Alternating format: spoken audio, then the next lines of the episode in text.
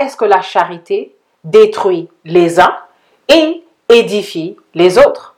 Restez à l'écoute pour apprendre comment exercer une charité saine dans la diaspora africaine.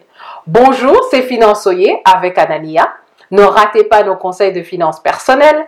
Abonnez-vous. Le problème du jour est que beaucoup d'entre nous se trouvent dans des situations où on nous impose les standards de charité. Et nous capitulons tout simplement. Il y a d'autres voies. Principe numéro 1. Il ne faut jamais sacrifier votre santé financière pour donner.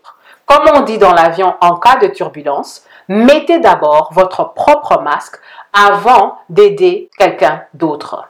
Le deuxième principe est que vous avez le droit au compte sur l'argent que vous avez donné. Parce que si vous avez des valeurs que vous voulez respecter, vous devez savoir que votre argent ne va pas être utilisé sur des bêtises.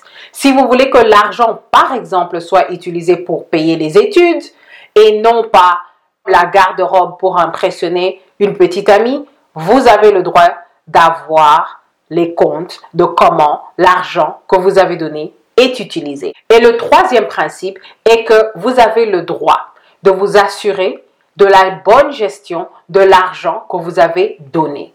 Si vous donnez l'argent, vous devez savoir que il y a des contrôles financiers corrects, que l'argent n'est pas utilisé par des voleurs ou pour la fraude.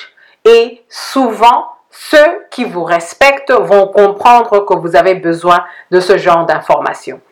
La question du jour.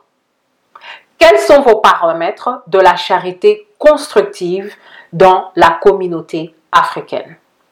Quand on passe à l'action, chaque fois que vous donnez, vous devez être prêt à prendre une pause pour voir quel est l'impact de votre charité. Si l'impact est ce que vous voulez, vous pouvez continuer. Mais si les résultats que vous voyez ne sont pas optimaux, vous avez le droit d'arrêter. Parfois, la charité doit s'arrêter parce que, par exemple, vous avez une personne qui est en train de perdre sa dignité, est en train de perdre son sens de l'initiative. Ce qui fait que parfois la charité doit avoir une date limite. Si l'impact de votre charité est négatif, vous avez le droit d'arrêter pour redéfinir ou revisiter votre définition personnelle de la charité. Et quand vous avez vos standards en main, vous devez être ferme parce que vous aurez toujours la pression de ceux qui veulent que vous donniez l'argent pour raison X ou raison Y. Ce n'est que quand vous êtes ferme que vous aurez des résultats de votre charité dont vous pourrez être fier.